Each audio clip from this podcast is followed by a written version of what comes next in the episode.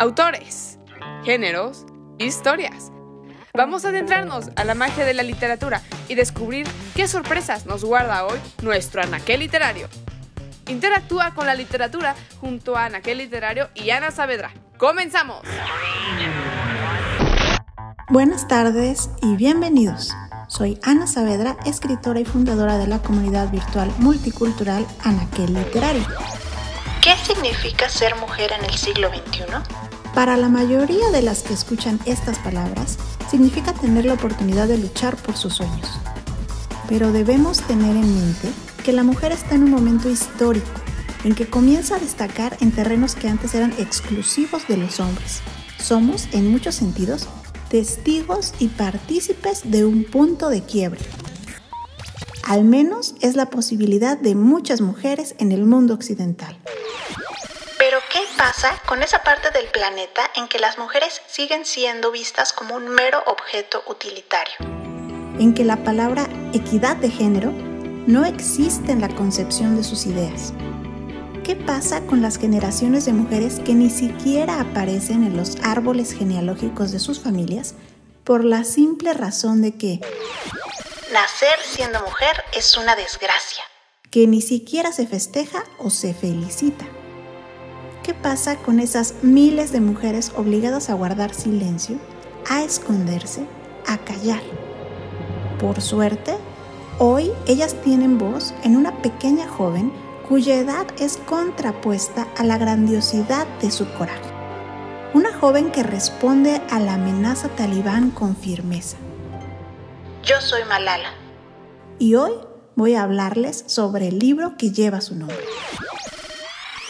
Yo soy Malala, libro escrito por la propia Malala, es un libro que recomendaría a todo el mundo sin dudar y que me parece obligatorio para los jóvenes y adolescentes. Incluso a los niños desde 10 años de edad. Pues en general solo necesitarían la guía de sus padres para ciertas escenas o palabras y fechas históricas. ¿La razón? Es simple. Las imágenes que retrata son tan contrastantes con la realidad de muchos de nuestros hijos que es para ellos primordial darse cuenta de las enormes ventajas que tienen y que dan por hecho. El resultado de esta lectura es educativo a nivel social, emocional y con una profunda reflexión que podemos llevar a muchos ámbitos de la vida y las relaciones. Tengo que reconocer que yo no conocía a profundidad la historia de Malala y en definitiva, este libro es una puerta abierta no solo a su cultura, sino a su profundo amor hacia ella. Pues en sus páginas está su lucha personal por mostrarnos un panorama más amplio y permitirle al resto del planeta tener una apreciación global sobre la complejidad en que viven día a día en esas sociedades. La lucha de Malala es en pro de la educación. Es una lucha que no comenzó hace poco fue hace un tiempo que esta joven recibió el Premio Nobel de la Paz, pero el trabajo, los discursos, la claridad de las ideas y la convicción que hace a Malala que se haga acreedora a este reconocimiento es muy extenso. En muchos sentidos, esta joven pareciera destinada a levantar la voz por las mujeres, por los niños en general y por las injusticias que se viven día a día y a las que ella no se siente ajena. El problema radica en la educación. Esto ella lo sabe muy bien y por eso centra su esfuerzo y el objetivo de su batalla diaria en idear y encontrar oportunidades para acercar la educación a todos los niños y niñas. Su lucha es idealista. Rápidamente se topó con una cruel realidad talibán pero ni ellos serán capaces de detenerlo. Y es allí donde todos debemos levantarnos y mostrar nuestro respeto ante esta joven de un gran corazón. Pues ni la amenaza que pesa sobre su vida, sobre la de sus padres y su familia, es capaz de amedrentarla. Al terminar esta lectura, yo les aseguro que tendrán una visión mucho más completa y conocedora sobre la realidad del día a día musulmán. Además, de un interés genuino en investigar sobre lo que ha hecho Malala y en cómo se puede ayudar a su fundación. Incluso les puedo decir que también escribió un libro llamado Malala, mi historia, que está enfocado especialmente a lectores jóvenes y niños. En este no se manejan las fechas y lugares geográficos con tanto énfasis como en Yo soy Malala. Algo que quiero mencionar antes de terminar esta recomendación es el papel fundamental del padre de Malala. Un hombre que la iguala en convicciones, valor y coraje. Un verdadero padre protector con una confianza infinita en su hija. Un hombre que desde siempre reconoció en ella a una mujer especial. La lucha de Malala es en muchos sentidos ecos de la voz de su padre.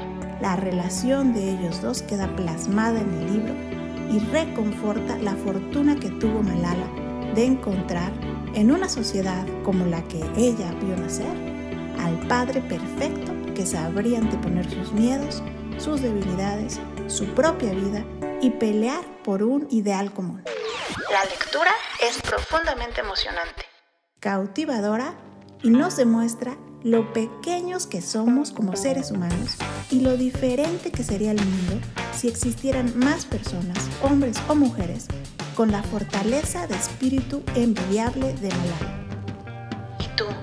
¿Ya leíste Yo Soy Malala? Cuéntanos en esta estación o en las redes sociales de Anaquel Literario en Facebook o Twitter. Por esta ocasión, esto es todo. Mi nombre es Ana Saavedra.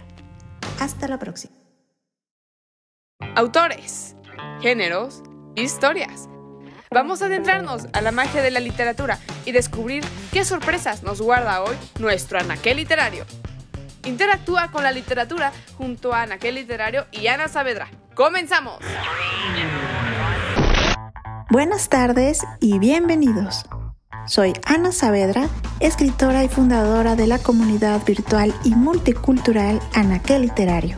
El día de hoy voy a hablarles sobre el libro Relatos de Sebastopol de León Tolstoy.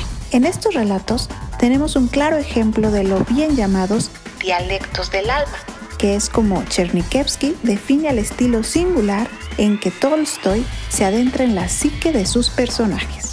Con ellos nos presenta lo inexplicable de la guerra para un individuo y lo nefasta y terrible para el género humano. ¿Qué supone la muerte de un insignificante gusano como yo en comparación con tantas muertes y tanto sufrimiento? Relatos de Sebastopol lo conforma tres relatos. Y es interesante saber que los escribió de manera separada y en sus inicios todos ellos corrieron con suerte diferente. Sebastopol en el mes de diciembre. La primera vez que fue publicado sufrió una censura terrible que Tolstoy se negó a poner siquiera sus iniciales en el escrito. Por su parte, el segundo relato titulado Sebastopol en el mes de mayo lo escribió en tan solo ocho días gracias a la aceptación del primero. Además, en ese momento de su vida el autor estaba cada vez más convencido en que el camino que debía tomar era el de las letras, como podemos verlo en varios de los apuntes de su diario. El ejército no es para mí, y cuanto antes salga de él para dedicarme a la literatura, mejor será. Pero el dato que me parece a mí más interesante es que el 12 de enero de 1855 se publica el último de los relatos. Sebastopol en el mes de agosto. Con él, Tolstoy estaba tan complacido que por primera vez decide firmar con su nombre completo. Y en ese momento graba su nombre por primera vez en la historia de la literatura universal, a la vez que empieza la inmensa bibliografía de cuentos, relatos, novelas y otros escritos que este autor acumuló a lo largo de su vida. Pero a todo esto no les he hablado aún sobre el contenido de estos relatos. Por un lado, Tolstoy estuvo en el cuarto bastión de Sebastopol y a pesar de haber corrido con suerte, fue testigo de todo lo que se llevaba a cabo y fue capaz de acompañar al lector de la mano durante todo el recorrido hasta el quinto bastión y las historias que iban quedando a su paso. A médicos con las manos ensangrentadas hasta los codos, con los semblantes pálidos y sombríos, atareados alrededor de un catre en el que yace, con los ojos abiertos y delirando palabras sin sentido, a veces ingenuas y conmovedoras, un herido bajo los efectos del cloroformo. Y así, de una manera impresionante y después de mostrarnos los alrededores y la realidad de la guerra, comienza un diálogo interno con los personajes que trabajan la guerra, tratando de entender y explicar sus acciones. La gente no acepta esas terribles conclusiones por un título, una cruz o una serie de amenazas.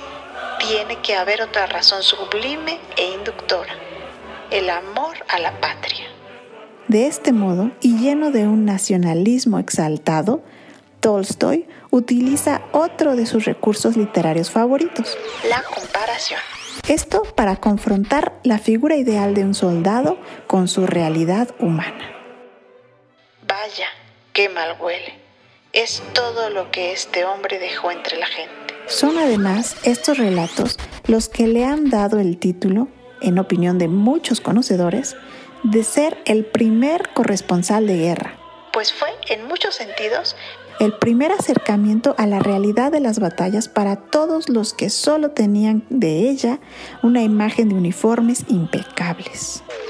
Por esta y muchas otras razones, Relatos de Sebastopol es una lectura que obliga a la reflexión, pues muestra una realidad que ha sido parte de la humanidad desde siempre. La búsqueda del honor y la gloria individual y la forma en que ésta sigue afectando a un gran número de personas. Cientos de cuerpos calientes ensangrentados, hasta hace dos horas llenos de esperanzas y deseos diversos, grandes y pequeños, yacían con los miembros rígidos en el valle florido y cubierto de rocío que separaba el bastión de la trinchera y en el campo llano de la capilla de los muertos de Sebastopol. De este modo, el autor nos acompaña durante todo el sitio de Sebastopol y de la misma manera brillante en que nos invitó a hacer ese recorrido, nos despide de él en forma elegante y precisa, haciendo que guardemos cierta distancia y nos regresa a nuestra tranquila realidad. En toda la línea de los bastiones de Sebastopol, en los que había bullido durante tantos meses una vida extraordinaria y enérgica, que habían contemplado durante tantos meses morir a los héroes, sustituidos por otros que durante tantos meses habían suscitado el miedo, el odio y por fin la admiración del enemigo en los bastiones de Sebastopol, ya no había nadie. ¿Y tú has leído Relatos de Sebastopol de León Tolstoy? Llámanos a esta estación y platícanos qué te pareció esta lectura. O escríbenos en las redes sociales de Anaquel Literario en Facebook o Twitter y dinos tu opinión. Por esta ocasión, esto es todo. Mi nombre es Ana Saavedra. Hasta la próxima.